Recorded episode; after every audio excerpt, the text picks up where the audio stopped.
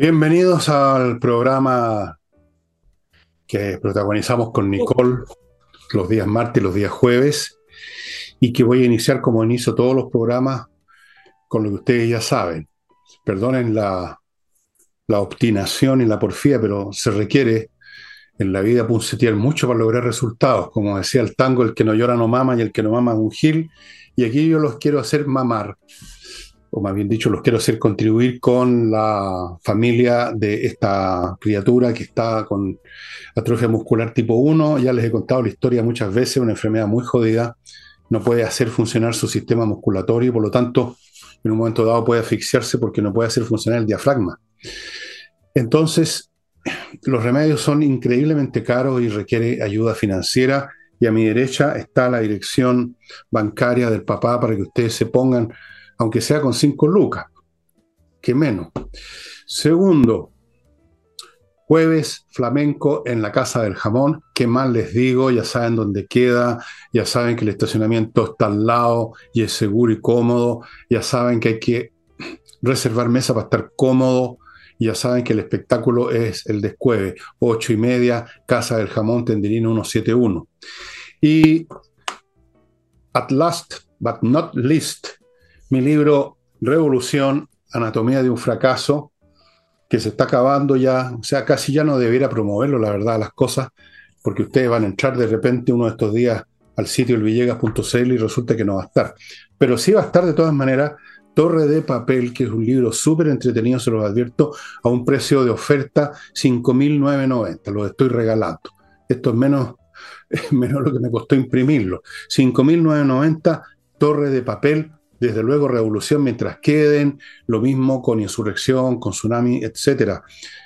elvillegas.cl slash tienda. Y, ¿por qué no decirles de inmediato algo que tengo por aquí? Y corresponde a una escultora amiga mía, de mi mujer, de mi familia, Laila Abilio, que está exponiendo una vez más en Holanda 100, sus obras de escultura, es una escultora muy buena, muy talentosa, y resulta que este sábado, este sábado, en Holanda 100, desde las 11 de la mañana a las 7 de la tarde, va a estar con una rebaja sus obras del 40%. 40%. O sea, lo que pasa es que Laila quiere pasar a otras cosas, ahora quiere, estar, quiere digamos, desalojar un poco su espacio, está en otros planes en este momento. Así que 40% de descuento, ¿qué les, qué les parece? Ya, y ahora, y son muy bonitas las esculturas, un día les voy a mostrar algunas de las que tengo acá en mi casa.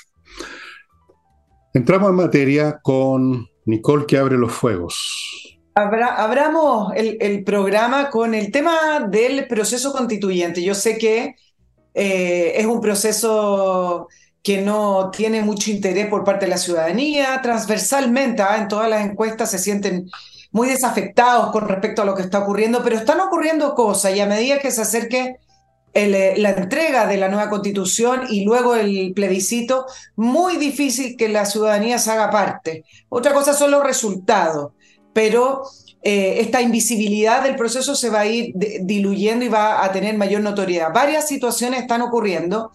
Eh, hoy, día lunes, mientras grabamos, comenzó el debate de las enmiendas. El Partido Republicano presentó alrededor de 400, son más de mil, pero mil y tantas, pero el Partido Republicano solo presentaron 400 enmiendas. Ellos tienen, siempre me gusta recordar los números para que vean cómo viene la mano.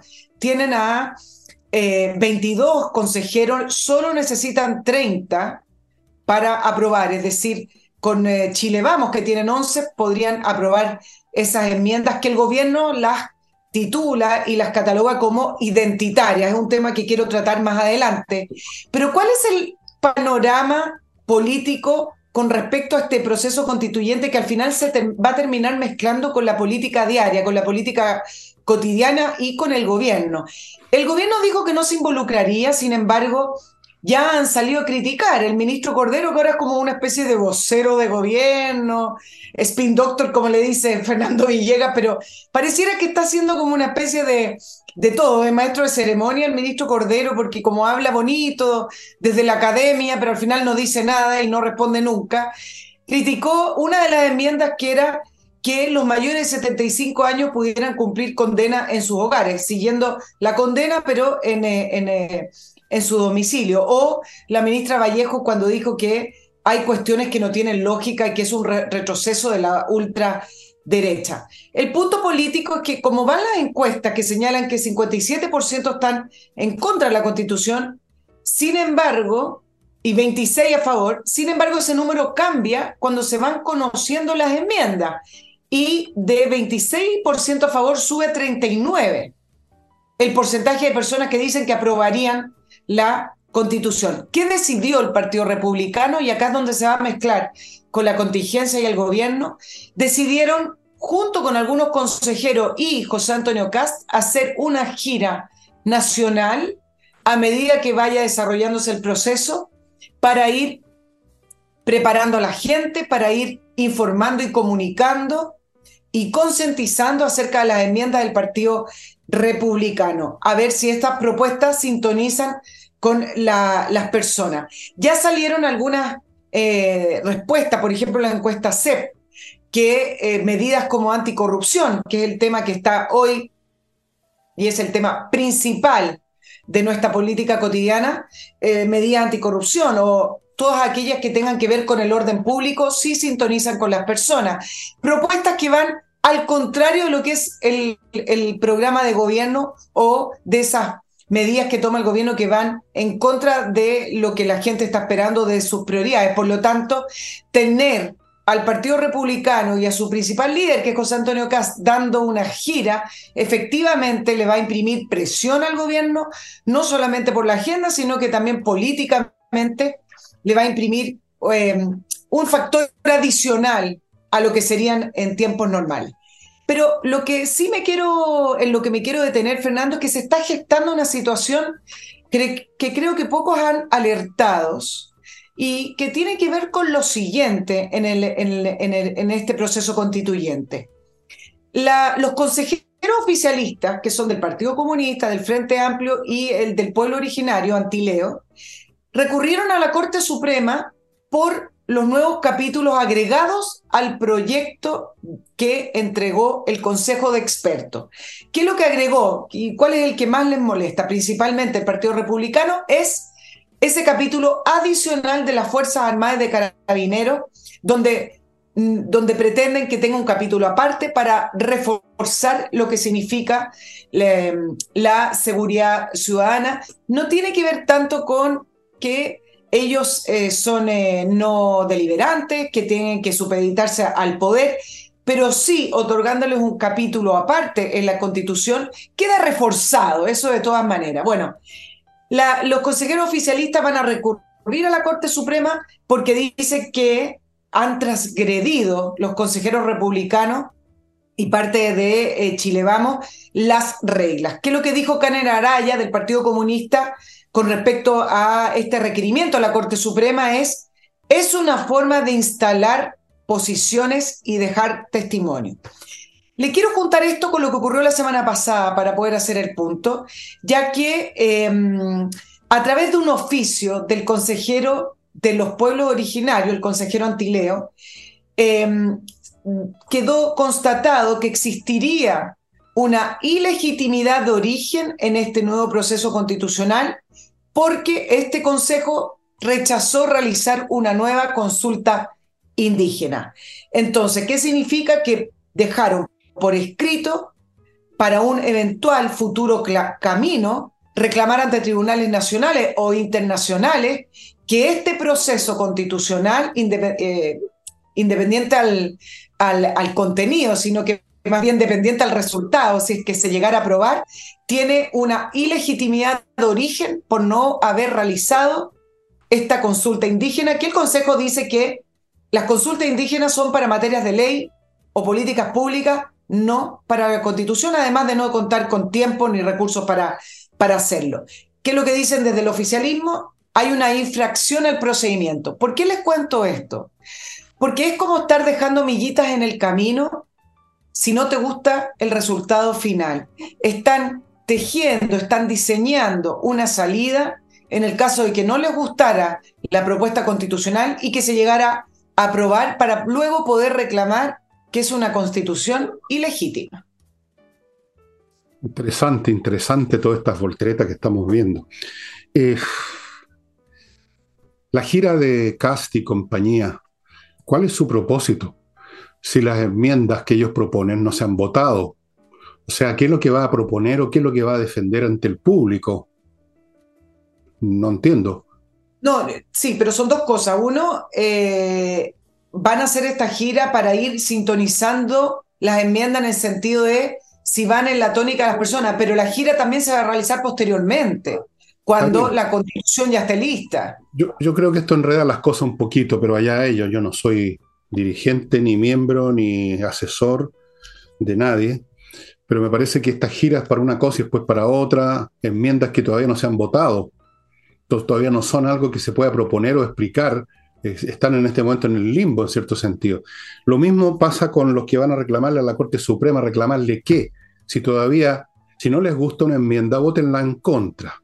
Una vez que si esa enmienda es aprobada por una votación de los republicanos más, si es que del Chile Vamos, que va a ser, tiene la manija de estas elecciones, pero ya sabemos cómo es Chile Vamos, no tengo ni una confianza en esa gente, pero si es aprobada una enmienda que presentó los republicanos, quien sea, bueno, ese es el momento de eventualmente que vayan a la Corte Suprema, aunque no corresponde tampoco.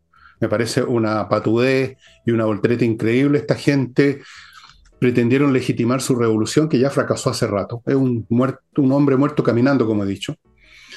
Pretendieron legitimarla con una proposición constitucional y ahora pretenden legitimarla con la revolución, deslegitimando una, una proposición que todavía no existe que todavía se están haciendo maniobras y se están haciendo apuestas sobre cosas que todavía no existen. Por lo demás, el formato que entregó los llamados expertos, que no sé en qué eran expertos en realidad, porque ahora hay expertos para todo, hasta para cosas que no existen, no era una ley forzosa, porque si fuera así, ¿para qué entonces tenemos los consejeros? Hagamos lo que, lo que, lo que votemos lo que propusieron los, los, abro comillas, los expertos. Entonces, todo esto es muy enredoso porque todavía no tenemos nada concreto que se pueda discutir, que se pueda proponer y que se pueda votar. Todo esto me parece, francamente, un enredo, pero es un enredo que señala cosas de bastante fondo. Desde luego señala que ese propósito original o por lo menos esa proposición original en el sentido de que esto va a ser la manera de que los chilenos llegáramos a un consenso, se ha convertido exactamente en lo contrario, en la base de todos los disensos y de todos los conflictos, se ha convertido en otro campo de batalla que no tiene ninguna posibilidad de llegar a buen puerto, porque si la constitución sale como la quisiera la izquierda, que ya no va a ocurrir, la va a votar en contra la mayor parte del país, que, tal como votó en contra la anterior. Y si la constitución sale del gusto de la oposición, entonces la van a votar en contra los de izquierda. Entonces, ¿en, qué sentido y en qué ángulo y en qué momento, Nicole, esta constitución se convierte en lo que, la razón de ser de toda constitución, que es generar eso que llamaron tan líricamente la casa de todos los chilenos? Claro.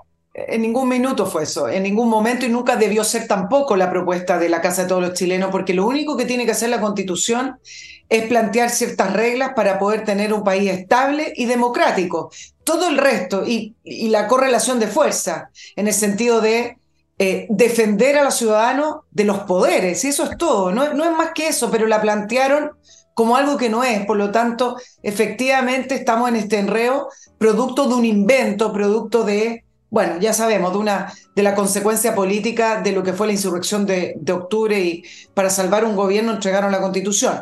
Ahora, te voy a explicar algunas cosas que a lo mejor no se entendieron. El, el Partido Republicano prácticamente las enmiendas, salvo algunas muy pocas, se presentó junto a Chile Vamos, por lo tanto, tienen los votos para aprobarla. Ah, el sentido de hacer concientización y hacer una gira para ver cuál es la reacción de las personas, si sintonizan o no, también explicarlas, porque estas frases de esto es un retroceso, por ejemplo, los escaños reservados, ¿es un retroceso los escaños reservados? A mí me parece que es al contrario, pero o la, paridad que está proponiendo el oficialismo, que ya lo propuso en la, otra constitución, como paridad en todas las instituciones del Estado, en todas las elecciones, etcétera, etcétera.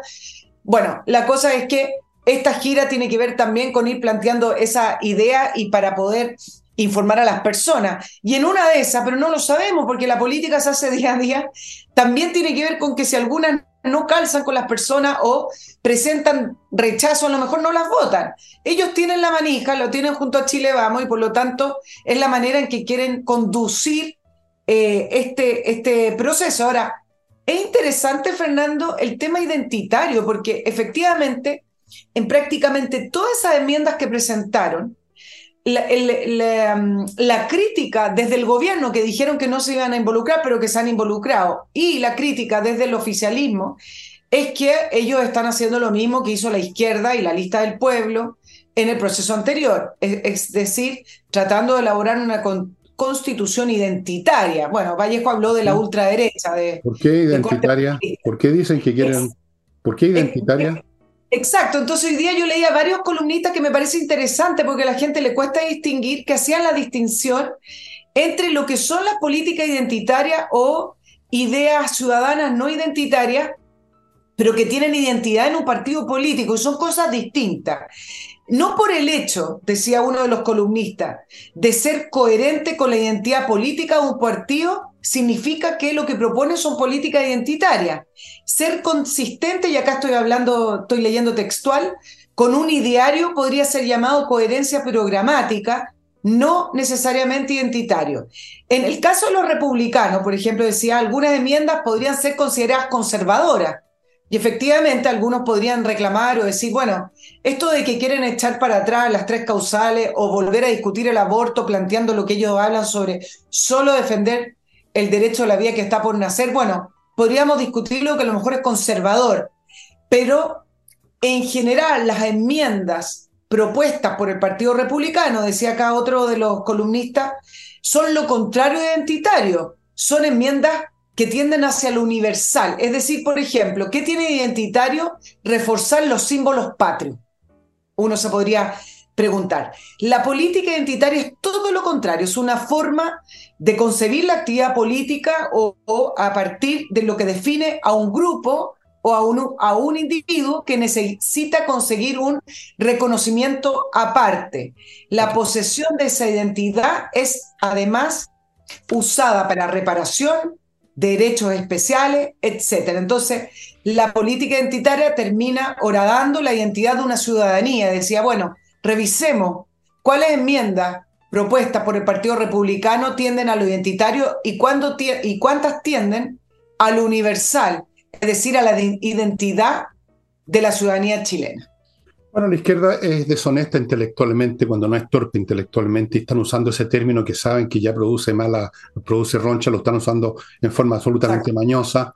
Una cosa es lo que uno es y otra cosa es lo que quiere que otros sean o, separar a los demás en distintas etnias y otras estupideces, porque hoy en día la, visión étnica de la historia, que ya sabemos que produce guerras, revueltas, matanzas, pogrom, eh, genocidio, shoas y todo lo demás, esa cuestión ya no tiene, no tiene, no tiene, no tiene, no tiene asidero ninguno. Es lo más reaccionario que hay. Y es curioso que esa visión haya surgido justamente en medio de, lo que se, de los que se llaman a sí mismos progresistas. Pero antes de seguir, ustedes me van a permitir que les recuerde algunos productos y servicios de gran utilidad para ustedes. Primero, acuérdense la que se viene este verano, amigos. No, no quiero asustar, pero vean las noticias. Así es que vaya ya poniéndose en la fila, que todavía es corta, en unos meses más va a ser interminable, para adquirir su climatización en miclimo.com y a la pasada aprovechar una promoción que está vigente todavía, que es una mantención gratis por equipo a los seis meses. Por equipo, seis meses. Continúo con KME ERP, un software financiero que está a cargo de administrar, ordenar y optimizar todo el manejo contable, financiero, administrativo de su empresa en todos los aspectos habido y por haber y que es realmente muy completa. Es una inteligencia artificial financiera, diría yo, que usted ya debiera tener en su empresa, póngase en contacto con ellos en la dirección que aparece a mi derecha, vea cómo se instala esto, todo es muy fácil, muy accesible y muy económico. KMERP.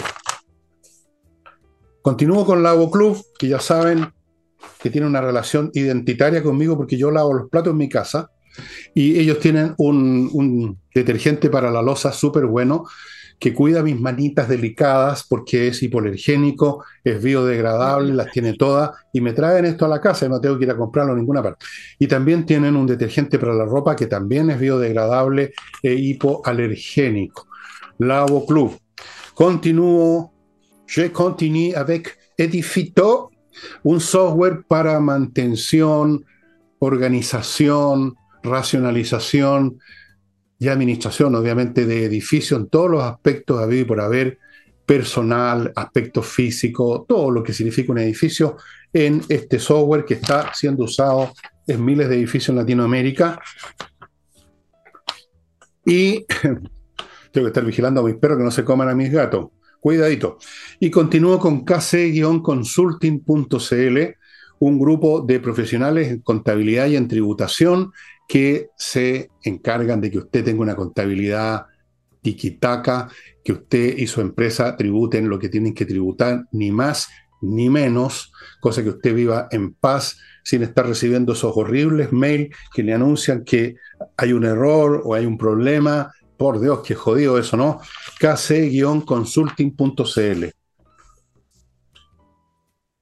bueno, lo identitario yo creo que no tiene presentación. Creo que son unos frescos de raja, voy a decirlo de frentón, porque están usando ese término porque alguien le dijo, oigan, compañero, esa palabra les molesta a la gente, esa cuestión, usémoslo a favor nuestro ahora. Digamos que ellos son los identitarios. Todo, todo tiene identidad. Esta mesa que yo ocupo tiene una identidad propia. Yo tengo identidad, Nicole tiene identidad. Los partidos, por definición, tienen identidad. Eso no tiene nada que ver con una política identitaria. Es muy simple. Es súper simple, estimado amigo.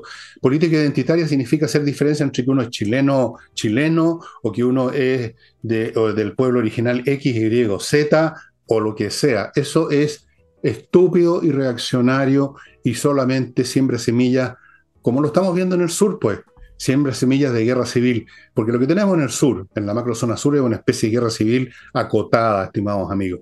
Es ahí las políticas identitarias y que sacan a relucir eh, herencias históricas, culturales, eh, cosmovisiones y toda una serie de pelotudeces que hoy, en el, siglo XXI, no tienen ni un sentido. Ni un sentido. Ni uno. O sea, lo peor que lo, de lo peor. Hay una sola identidad en Chile, ser chileno. Las otras identidades, si uno es judío, árabe, descendiente francés o de alemán, eso importa un huevo. Desde el punto de vista político y nacional, no interesa en absoluto no debiera interesar. No tiene que interesar.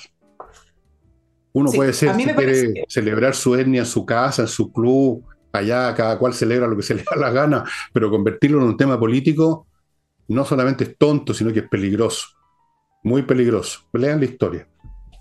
Sí, me parece que donde sí siempre se enreda el Partido Republicano es cuando eh, empieza a presentar sus ideas sus propuestas eh, en, por ejemplo, el tema del aborto.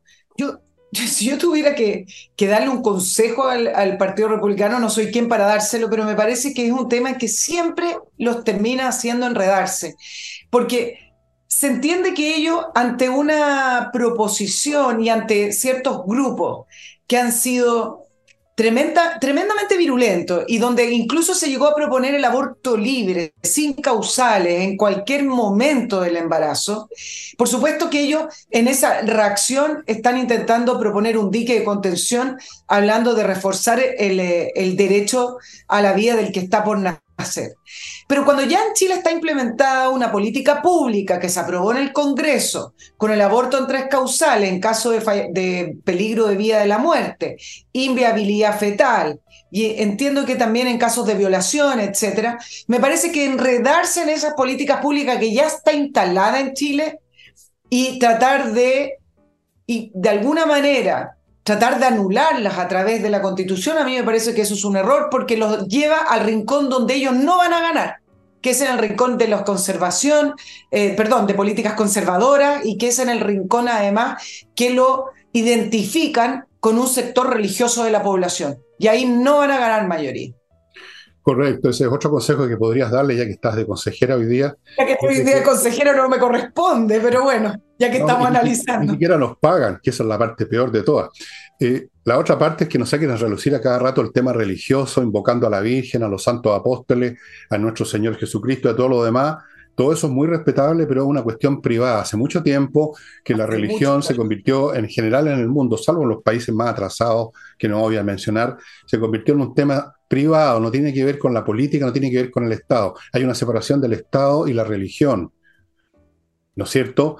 Entonces, sacar a relucir a cada rato eso es molesto porque hay gente que no es creyente, hay gente que tiene otras confesiones religiosas. Entonces, ¿para qué sacar a decir a cada momento Jesús, María y José, me gusta tal cosa, Señor, Señor Jesucristo, me gusta esta otra? ¿Para qué? Quédense con Jesucristo y los santos apóstoles en su iglesia yo te encuentro muy respetable creer,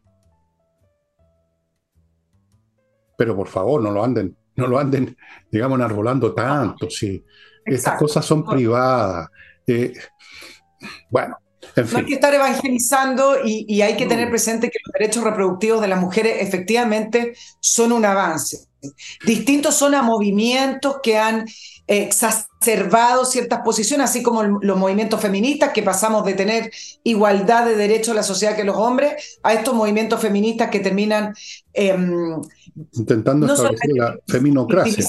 Sino que además planteando a la, planteando a la, a la ciudadanía como los buenos y los malos, los de la vereda del frente y los de acá, efectivamente han, han, exacerbado ciertos movimientos, pero creo que ahí es donde el Partido Republicano tiene que irse con, con cuidado, porque si no le da la razón al final de cuentas a quienes piensan o quienes lo ven o sea, no les da la razón, no, en les da la razón, les da un pretexto. Les da un pretexto. Ahora sí, para, terminar con el tema de esto de la, del aborto, si están interesados en la conservación de la vida, yo, yo no puedo creer que haya algo más importante que eso, sin duda, pero acoten, concreten. En vez de decir estamos contra los tres principios, digan estamos contra, por ejemplo, que haya aborto después del cuarto mes, por decir algo. Poner un límite a lo que ya se ganó, lo que supuestamente se ganó, que es discutible, pero en fin ya está establecido, y decir, ok, pero más allá de eso, eh, que empiecen después a, presionar porque quieren tener aborto cuando se les dé la gana, porque con esa teoría falsa de que es mi cuerpo, sí, es mi cuerpo, pero el, de la guagua es el cuerpo de la guagua. Miren qué sencillo. Si uno cree en la propiedad del cuerpo, crean en la propiedad del cuerpo la guagua también. Entonces, acótenlo de una manera más concreta, más, más científica incluso. Digan, al cuarto, quinto mes, la, criatura ya tiene cerebro, ya es en cierto sentido una identidad, es una personita, aunque no, no hable todavía ni nada. Y por eso que ahí no se puede entrar a, picar. Pero en fin, eso es asunto de ellos, nosotros no podemos hacer nada y ni siquiera nos han mandado un cheque por estos consejos. Y, tampoco tenemos relación con ellos. Oye, ¿qué te parece? Porque no lo podemos dejar pasar, el tema fundaciones, Fernando, porque... Adelante, adelante. Con, con las explicaciones y todas las vocerías del gobierno vamos a pasar a la fase de sorpresa, eh, conjetura, a las teorías, a la de la rabia e impotencia con este gobierno, que en vez de defender los recursos de, los, de los chilenos, o por lo menos aparentar cierta probidad, se posiciona finalmente en la defensa corporativa de sus amigos, de su gente, y avala lo que podemos llamar el saqueo legal del Estado. Y entre tanta narrativa y excusa, Cordero ahora sacó una que ya para el bronce, ha sacado varias, ¿ah? tú, la, tú la comentaste en el programa pasado, porque él también intentó acotar nuevamente, igual como lo ha hecho Vallejo, como lo ha hecho el ministro Monte, acotarlo a democracia viva. Democracia viva pasó a ser acá el chivo expiatorio y democracia viva el ejemplo y donde van a tratar de que caiga la justicia si es que cae, pero finalmente nosotros, tú y yo y todos los auditores saben que no se trata solo de, democracia viva. Bueno, entonces pasamos ahora a que el modelo es el que está malo. Eh, dice, eh, lo dijo Monte, que en el fondo este modelo permite este traspaso sin eh, boletas de, garantía. dice que la responsabilidad de él, a propósito que siempre están hablando la responsabilidad política, bueno, es haber permitido que se instalara este modelo nuevamente el, el, modelo.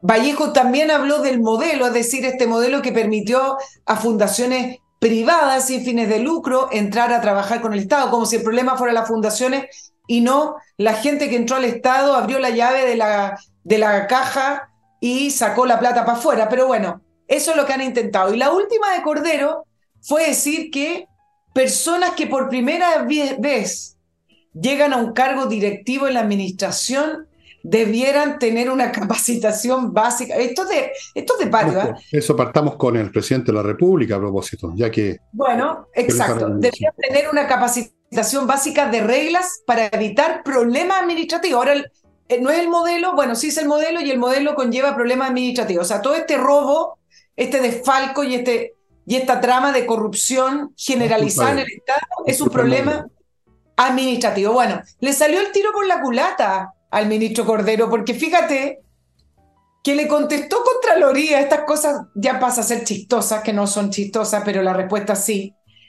porque Contraloría le respondió directamente al ministro Cordero diciéndole que en este gobierno de Gabriel Boric no tomaron el curso de administración pública y probidad. Mira el nivel de la discusión. Hay un curso básico de Administración Pública y Probidad impartido por el Centro de Estudios de Administración del Estado, el CEA. Y Contraloría le mandó la respuesta al ministro Cordero, ya que el ministro Cordero piensa que todo este robo tiene que ver con que la gente no tiene experiencia. Y Contraloría le dice, ojo que su gobierno no tomó justamente este curso. Ahora, con curso o sin curso, todos sabemos que esta gente entró a robar, sacó la plata y les da lo mismo. Y además yo te quiero plantear algo distinto.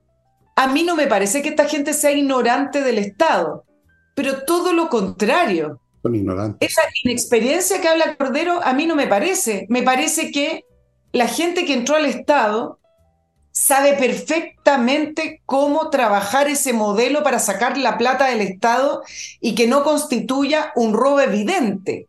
Saben perfectamente parcelar los contratos para que Contraloría no tenga que hacer toma de razón. Saben perfectamente cómo hacer licitaciones que después se declaran desiertas tres veces y luego trato directo. Saben perfectamente cómo hacerla, como dirían los chilenos. Por lo tanto, no venga el ministro Cordero a decir que no conocen el Estado. Lo conocen del pie derecho, tanto lo conocen que pueden sacar toda la plata de nosotros, de los constituyentes, y hay un enredo jurídico porque no saben por dónde ha sido difícil agarrarlos para poder finalmente llevarlos a un proceso judicial y que devuelvan la plata, paguen o que estén tras la reja. Así que no me venga el ministro Cordero a decir que no conocen el Estado, porque se lo conocen como la palma de sus manos, porque así roban. Eh, ya ves tú que tengo razón en, tratar de spin doctor al señor Cordero, ¿no? Cordero de Dios que borra los pecados del mundo, danos la paz, dice una, una frase de mi religión, y yo no la creo, pero la conozco. Eh, este señor Spin Doctor, además, ese argumento que dio de que el modelo lo permite, equivale a que un ladrón diga, no, si yo, no es que yo sea ladrón, es que la puerta estaba abierta. Por eso entré a robar, fíjese. Detrás de una acción de abuso, de frescura, de corrupción, hay una voluntad. Eso es lo central no si están las condiciones. Una persona honesta no roba aunque esté abierta la puerta de una casa, no entra a robarse lo que pilla. Eso lo hacen los ladrones. Claro que en este caso no son ladrones. Eso que quede claro, ellos no entraron en la oscuridad a las 3 de la mañana con una máscara a robarse la plata porque hicieron, firmaron un convenio. No, no olviden nunca que aquí lo que hay no es un acto de corrupción, sino un acto, sino un acto político dirigido a financiar a miles de pelotudos que van a tratar de catequizar a millones de otros pelotudos. Eso es. Es un acto político, un acto político imbécil, un acto político que les resultó mal, pero no es un robo. No es un robo. Si firmaron un convenio, yo no conozco ningún ladrón que firme un convenio con el robado. Así es que Aquí lo que hay es una corrupción a nivel del Estado, hay una mezclado con un afán revolucionario, mezclado con competencia, porque es cierto, como tú dices, que conocen de algún, en algún grado el Estado, pero no lo conocen suficientemente bien y por eso que los han pillado. Si fueran más inteligentes, habrían dicho, sí, vamos a dividir esto en varias partes para que la Contraloría no se pegue la cachada, pero eso mismo va a hacer saltar las luces de alarma en algún momento, tarde o temprano, como ocurrió. O sea, le falta pensar tres movidas más adelante porque son tontos, son frescos y, que, están demoliendo el país por donde se mire. Entonces llega este señor Cordero, ministro de Justicia nada menos, y con un aire de, facha, de fachatez que se le ve hasta en la cara, desde el primer día ha estado en este tipo de cosas, tratando de emborrachar la perdí con frases como las que tú acabas de contar. Es francamente, francamente, no sé, no lo voy a calificar porque como el ministro de Justicia me puede perseguir con todos sus mecanismos legales, pero claro. ¿Y me parece, especialista en derecho? Me parece que se pasó, se, subió al piano, como se decía antes, o algo parecido. Y antes de continuar, estimada Nicole, tú me vas a. You allow me, please. Amigos, creo que ya mañana empieza agosto, si no me equivoco. O sea, hoy día para ustedes. Y en estos días empiezan los nuevos cursos de ajedrez. Vayan matriculándose, vayan matriculando a sus niños, vayan instalándoles en sus mentes esa capacidad analítica, y de disciplina mental que es tan importante en la vida. Los cursos son muy accesibles económicamente, además en seis cuotas, son en directo vía Zoom y acuérdense además que ahí se van a sortear premios entre 10 personas y ya no se los voy a mostrar de nuevo porque me duele la espalda y tengo que agacharme, pero es una caja con el tablero, un reloj digital, un libro para los niños, todo artículo que ya les he mostrado. Usted puede elegir, ganó un premio, elige cuál de esas tres cosas se quiere llevar. Eso. Continúo con Edisur, la editorial chilena que está publicando solamente libros interesantes de grandes autores. Yo se les he mostrado muchas veces un montón, no lo voy a hacer de nuevo porque me duelen las manos también. Edisur tiene un negocio, tiene un local en Compañía 1025, Compañía de Jesús, ese es el nombre completo en la calle. Se me está olvidando, me van a retar. Compañía de Jesús 1025, amigos, vayan allá y vean la cantidad de títulos interesantes que hay. Sigo con estos señores que le van a mononar su automóvil a domicilio, autowolf.cl. Llegan, su auto está feo, despintado, abollado y ellos lo dejan como nuevo en 24 horas. En su casa, delante suyo, para que usted vea el arreglo. autowolf.cl Continúo con KM Millas, también.cl, donde usted vende sus millas acumuladas por vuelo, obviamente, y, y, recibe dinero en vez de no recibir nada. Porque las millas acumuladas, si no se usan, desaparecen en cualquier momento. Y termino con Torch, que otra vez no les voy a mostrar linternas porque me cuesta pararme hoy día para sacar las que tengo aquí en el mueble detrás mío, todas potentes, todas resistentes al agua, todas con una batería propia que se carga fácilmente en el computador, con una potencia lumínica increíble, de todas las formas, de todos los tamaños, de acero, resistente a los golpes, son realmente increíbles. Mañana les muestro de nuevo, si es que me toca, las Torch. Nicole. Sí, no, solo decir que para, para la izquierda y para este gobierno principalmente, que es parte de, cómo llegó al poder, siempre es el modelo. El modelo es el problema, la constitución es el problema, el capitalismo es el problema. Siempre encuentran un modelo para criticar y para poder proponer el de ellos.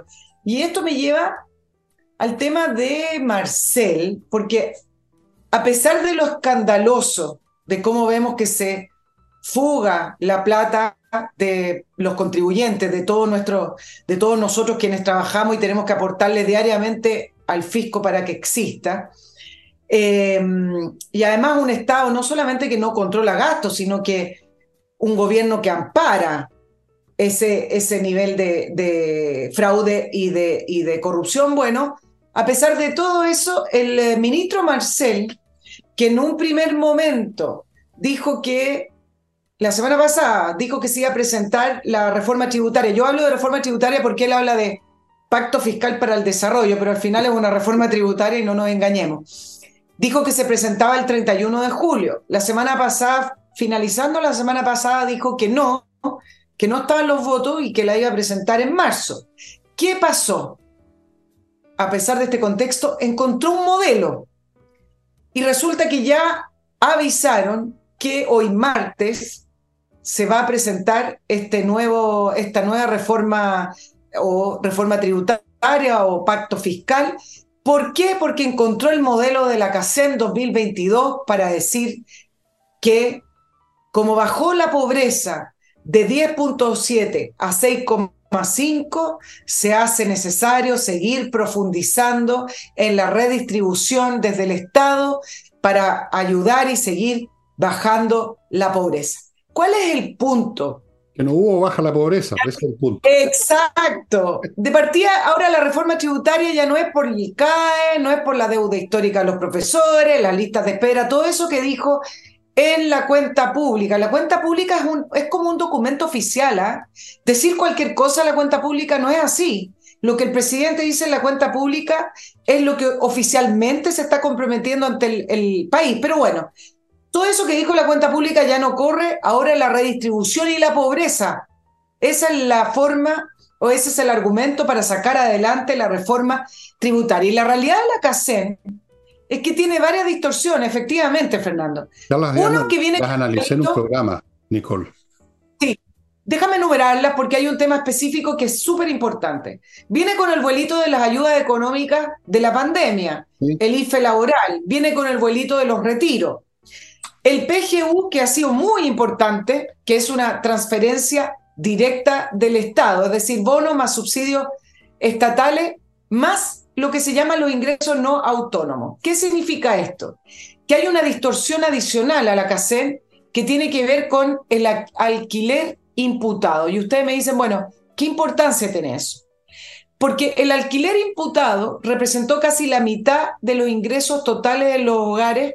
¿Y qué significa? Que cuando usted no declara tener una vivienda propia, por default, el sistema le imputa ese alquiler, es decir, usted tiene plata para arrendar, por lo tanto, aumenta su nivel de ingreso en el sistema, lo que significa que baja la pobreza. Es decir, usted puede ser un allegado, le prestaron vivir en la calle, por dar un ejemplo exagerado, vivir eh, con otra familia, le imputan un alquiler, lo que significa que usted en su familia tiene más ingresos, por lo tanto no figura en las estadísticas de pobreza, lo que distorsiona bastante el, nivel de lo que están presentando. Ahora, no siempre se ha hecho así, pero se venía haciendo así. Bueno, yo lo, yo lo analicé cuando hablé del ingreso nominal, porque eso que tú estás contando es una variante de lo mismo. Se te está imputando un ingreso nominal más alto sobre la base que no estás pagando arriendo. O sea, se supone que lo estás pagando y por lo tanto tienes ese ingreso nominal para pagarlo y no existía ninguna de las dos cosas. Eh, eh, eh, es una faramaya y, bueno, Marcel ya perdió todo escrúpulo, parece. Exacto. Lo que pasa es que yo creo que que hacer un punto con el, tema de la CACEN, porque incluso, aunque le diéramos el ok a las ayudas del Estado y dijéramos, mira qué importantes son los subsidios, las ayudas del Estado, no es el tipo de Estado que está proponiendo el gobierno del presidente Boric. Aquí lo que ayudaron, si es que ayudaron, fueron las transferencias directas y subsidios, no el Estado omnipresente y no los programas sociales, que en su mayoría están mal evaluados. Los programas sociales son como lo que está pasando con las fundaciones, para que ustedes hagan una idea. Entonces, cuando ellos hablan de el Estado, el Estado, la ayuda del Estado, sí, está bien, el Estado, muy bien, pero no es el Estado que ellos proponen, no es el Estado que ellos quieren transformar, porque acá hay un Estado subsidiario con ayuda focalizada y con transferencias directas que le llega directo a las personas, como fue el IFE laboral o como ha sido la PGU. Entonces, no nos engañemos porque el ministro Marcele está, pero está igual que Cordero, es pero perfecto para dar vuelta el modelo, porque él, ellos siempre saben mucho, saben más, saben mover los números, y le dio vuelta al tema hablando de la redistribución. Oye, Esto no tiene que ver con eso no saben mover los números, nunca han sabido ni, siquiera la regla del tres simple, saben mover las palabras nomás. Y respecto a lo que tú dices, eh, a, esto, a estas erogaciones del Estado, efectivamente aclaremos ese, punto muy a fondo. Primero, estas platas que entrega que se entregan a los particulares no es una política sostenible en el tiempo. Si fuera sostenible en el tiempo, que, se pudiera mantener a X cantidad de gente con plata que cae del cielo, estupendo, no tenemos problema económico, se acabó la ciencia de la economía. Se acabó la ciencia y la economía, no hay que producir nada, sino que de algún modo misterioso llegan recursos. Eso no puede ser usado entonces como un argumento para de ninguna clase. Y segundo, lo que tú dices, las erogaciones es una, una acción súper sencilla, es firmar un cheque, por decirlo en simple. No cuesta nada, no requiere una maquinaria compleja, administrativa, un programa que dura en el tiempo que llamamos Estado. No requiere nada, requiere tocar un botón. No es lo mismo. No es lo mismo de, decidir que, la, sé yo, que el Banco Central o alguien va a mandarte un cheque a fundar una nueva institución y para una nueva institución fiscal para manejar la salud, por ejemplo, en este caso. Son cosas completamente distintas, evidentemente. Entonces, el señor Marcel, que debiera saberlo, aunque yo ya dudo que sepa incluso eso, eh, si lo sabe, es un mentiroso y si no lo sabe, es un ignorante. Elijan ustedes cuál de las dos cosas es el señor Marcel. Al, final de cuentas, la reforma tributaria termina siendo un pilar ideológico y eh, uno de los, de, los puntos políticos que quiere hacer el gobierno, porque seguimos con recesión económica, del punto de vista de que no crecemos. Hoy salieron las cifras de producción industrial, volvieron a caer 2.7% en junio Desempleo 8.5, los salarios reales, que también la CACER lo arrojó, no han crecido desde el año 2017. Entonces. Eso es teoría conspirativa. Es teoría ah, conspirativa según la TOA. Puede ser. bueno, a lo mejor es imaginario, como decía el presidente Fernández en Argentina, que la inflación es imaginario, a lo mejor estos números también son imaginarios. Todo, todo, todo, todo. Toda una conspiración fascista. Aquí estamos más ricos, no estamos más pobres, no es verdad que cayó la producción, no es verdad que están quebrando las empresas. Todo eso es mentira, eso es una confabulación de la CIA y de los círculos de la derecha y de los fascistas y de unos viejos que son eh, herederos de Hitler. Todos ellos están metidos en esta conspiración. El imperialismo, sí, ¿Ah? lo sé. Sí, sí. El imperialismo hace mucho daño. El imperialismo yanqui es terrible, tú sabes. Terrible, sí.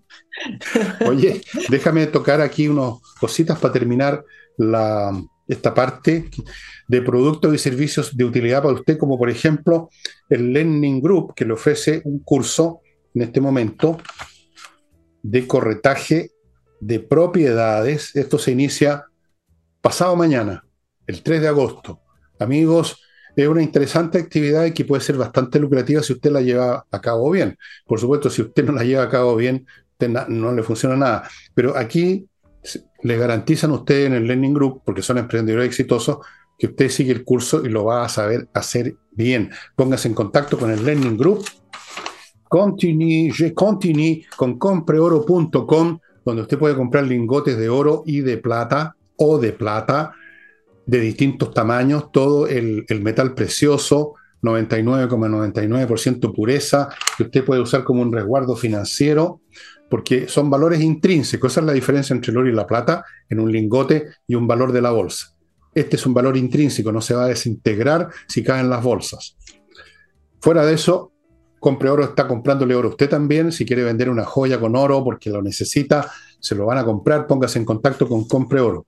Continúo con Patricia Stocker.com, este grupo de profesionales dedicados a registrar su marca comercial o su invento, si tiene alguno, en Chile y en el mundo, y luego a mantener, renovar, defender su marca todo el tiempo es muy importante. Sigo con Remodeling, la empresa de puros profesionales a cargo de remodelar casas, pisos, muebles de cocina, paredes, cambiar las estructuras de la casa, para eso tienen arquitectos, todo, todo lo que significa la palabra remodelación en serio con profesionales de verdad. Y termino recordándoles estimados amigos y amigas, que si quieren vender una propiedad que quizás la tengan estancada en otro corredor o, o, no, o no la han llevado a ninguno todavía, piensen en Ángel Hey, el corredor más rápido y eficiente de Chile, comprobado por vuestro servidor. Y ahora seguimos con Nicole.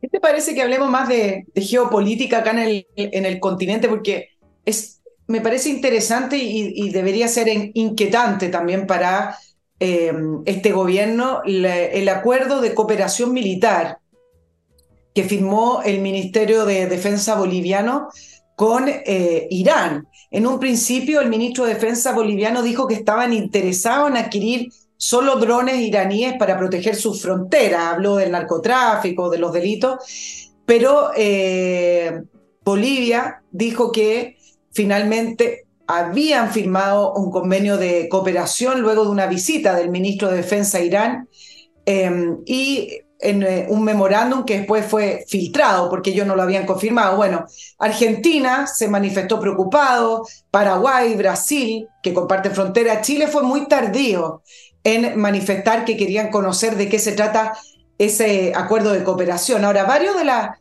de, dicen que las adquisiciones que va a eh, tener Bolivia de Irán no son grandes riesgos para la seguridad, como lo que podrían ser drones o lanchas, que hablaron em, en, en, una respuesta a este requerimiento de algunos países. Lo que sí termina siendo preocupante e inquietante, manifiestan algunos analistas, es simplemente lo que no está escrito en ese convenio de cooperación militar con Irán y la consolidación de apoyar la causa iraní en el territorio americano, sudamericano puntualmente con nosotros. Lo que hay que entender de Irán, Fernando, es que Irán finalmente tiene una política exterior que es una, una política expansionista. Es una política en la cual ellos consideran que tienen que expandir sus áreas de, poder. Varios en Estados Unidos alertaban, por ejemplo, de que Irán, que por décadas apuntó su política exterior al ámbito de influencia política en el Medio Oriente, ya había salido hace rato de su cascarón, aprovechando la debilidad norteamericana y em, Irán ampliando sus redes de de influencia, por ejemplo, incluso hacia, bueno, primero con China, con Rusia, Arabia Saudita, que eran eternos rivales a través de China, pudieron firmar un acuerdo también de amistad y cooperación. Y entonces dicen, bueno, pero ¿cuál es la, la preocupación? Es que Irán sigue siendo un país con un gobierno revolucionario que busca hegemonía. Ellos incluso en sus propias palabras dicen, nuestro deber es demostrar vigorosamente nuestro poder tenemos un deber histórico. Son extremistas, son fundamentalistas y son terroristas. Por ejemplo, como es el caso de lo que ocurrió en el atentado de la AMIA en Argentina en 1994. Murieron 85 personas, entre ellos algunos chilenos. Actualmente, con orden de arresto internacional, está el actual ministro del Interior de Irán, que es Bahidi, quien antes fue el ministro de Defensa en, en el momento del atentado a la AMIA quien se juntó con Evo Morales hace varios años atrás para empezar recién a hablar de este acuerdo de cooperación. Entonces, tener instalado Irán como amigo, cooperador y eh, un gran aliado de Venezuela, de Nicaragua, de Cuba y de Bolivia, que ya se nos acerca a nuestra frontera, sí debiera ser motivo de preocupación. Eh, contestó el, el, canciller diciendo que pidieron información y tú sabes las informaciones que salieron, que la embajada chilena en Irán estaban conmemorando los 50 años del golpe. Entonces, estaban preocupados de eso. Qué bueno, bueno, estupendo. Estupendo. Todo bien. Estupendo. Estamos bien. Ahora, a mí no me preocupa mucho lo que compren de armamento los bolivianos. Igual van a seguir siendo un país militarmente muy débil, no tienen ninguna posibilidad con nadie. Sí, la pura presencia de Irán es lo que podría preocupar, sin duda alguna. Eh, un país del tercer mundo que tienen algunas tecnologías, han logrado desarrollar. No, cabe duda que en ese país hay gente talentosa, ingenieros, científicos, no por nada están por desarrollar una bomba nuclear. Bueno, vamos a ver qué sucede. Eh, yo no quiero ni siquiera meter el dedo en esta torta porque yo sé lo que ya viene y créanme ustedes que el periodo que se nos viene encima va a ser uno de los más agitados y peligrosos de la historia humana. Porque vamos a estar, si no estamos ya al borde de intercambios nucleares, llegado el caso, em, por la situación de Rusia, que están, están siendo acogotados, no han podido vencer en la guerra con Ucrania y ya han amenazado muchas veces y a veces las amenazas se cumplen. Tenemos a los chinos que están llegando a un punto que ya no tiene retorno en su relación con Taiwán. Tenemos el caso de Irán, que quiere aniquilar a Israel y lo dice abiertamente. Primera vez en la historia que un país amenaza a otro abiertamente con que lo quiere aniquilar y está por desarrollar armas nucleares, está al borde Y ya tiene misiles que pueden alcanzar sin ningún problema Israel, y no solo Israel, sino que Europa. Entonces, lo de Bolivia al lado, todo eso es casi chistoso. No, no, no me preocupa mucho porque se vienen cosas bastante más grandes. No es chistoso, ¿Mm? chistoso en el sentido de que Irán por mucho tiempo en su política terrorista se ha mantenido fuera del, rango latinoamericano, pero resulta que a través de las afinidades políticas de algunos gobiernos progresistas, como fue Kirchner, eh, se han estado estrechando esos lazos. Irán finalmente está en el continente. Acuérdate de toda la polémica que al final no, no hubo mayores aclaraciones con respecto a los aviones iraníes. Y el punto es que no es un país cualquiera, es un, es un país extremista, fundamentalista, que tiene métodos de acción extremistas. Por lo tanto, se empiezan a instalar en el continente métodos extremistas que antes no se utilizaban, o atentados, etc. Y además se está acercando cada vez más, y eso es lo que hizo saltar las alertas también a Estados Unidos, a la frontera estadounidense a través de Venezuela y a través de Cuba. Em, la cooperación Venezuela-iraní es muy potente. Sí, pero esos zarcillos que está extendiendo Irán van a ser cortados porque mucho antes que esos zarcillos cobren importancia por estos lados, lo que está haciendo en una esfera más de mayor magnitud, políticamente hablando, en su relación, por ejemplo, con Estados Unidos, con Israel, va a causar efectos que va a significar, lo digo aquí, de inmediatamente el fin del régimen iraní, si no acaso el, el fin de buena parte de, de Irán. Están jugando con fuego, lo mismo digo que estaba ocurriendo con China. Eh, países como esos, como le pasó a Rusia recién, se equivocan mucho con, eh, Occidente. Lo ven débil, lo ven eh, dividido, lo ven un país repleto, o sea, un mundo repleto de gente que quiere ganar plata nomás y piensan que son débiles y empiezan a... Lo mismo que le pasó, pasó con Hitler, y empiezan a presionar y empiezan a, matonear y de repente resulta que les sacan la cresta nomás. Pum. Eso es lo que va a suceder, lo doy firmado. Vamos a pasar por una etapa difícil, pero todos estos matones de barrio que han surgido de segunda categoría, como Irán, por ejemplo, están, están jugando con fuego y se van a quemar los dedos y algo más también. Eso se los puedo asegurar. Se los doy firmado en este momento, no puede ser de otro modo. Si Irán cree que... que puede ser un papel planetario con sus cohetes de buenos para, para el año nuevo y su arma nuclear que pretende desarrollar, están súper equivocados y la historia se los va a demostrar de forma muy dolorosa. Y yo lo lamento por el pueblo iraní que no tiene nada que ver con esta casta clerical. De hecho, el pueblo iraní ha protestado muchas veces y lo han aplastado a sangre y fuego. Así es que no es un tema con el pueblo iraní al cual tengo mucho respeto, es un gran pueblo. Es el régimen clerical de estos fanáticos musulmanes que francamente es como que salieron de la máquina del tiempo de viajando desde la Edad Media o antes incluso, diría yo. Son de antes de la Edad Media. Claro. bueno. Oye, tú hablabas de la máquina del tiempo. ¿Por qué algunos pensaban que se estaba fortaleciendo el régimen del Shah de Irán? Que, dicho sea de paso, lleva 37 años en el poder, está tremendamente viejo y se está hablando de qué lo va a suceder. Y el problema de la sucesión del Shah Irán tiene que ver con eso, con el que no se está en este minuto de transición debilitando el régimen, sino que más bien se está recrudeciendo. Faltan dos meses para el aniversario del fallecimiento. ¿Se acuerdan de, esta mujer, esta joven Amini, que llevó mal puesto el velo, se le veía el pelo y murió bajo custodia de la policía del régimen de Irán? Esto fue el 16 de septiembre. Bueno, ¿te acuerdas, Fernando, que después de esa muerte hubo meses de protestas, no solamente en Irán, sino que alrededor del mundo, todo el mundo se sumó. Bueno, ¿qué ocurrió después de esas manifestaciones al día de hoy? Que las autoridades recrudecieron la represión contra las mujeres que desobedezcan, que, intenten desobedecer la ley y que no lleven velo desde los nueve años. Varios decían, mira, antes de la muerte de Amini, mujeres se atrevían a desafiar al régimen del Shah Irán, se sacaban el velo, andaban por la calle y a veces las detenían, pero a veces no. Pasaba.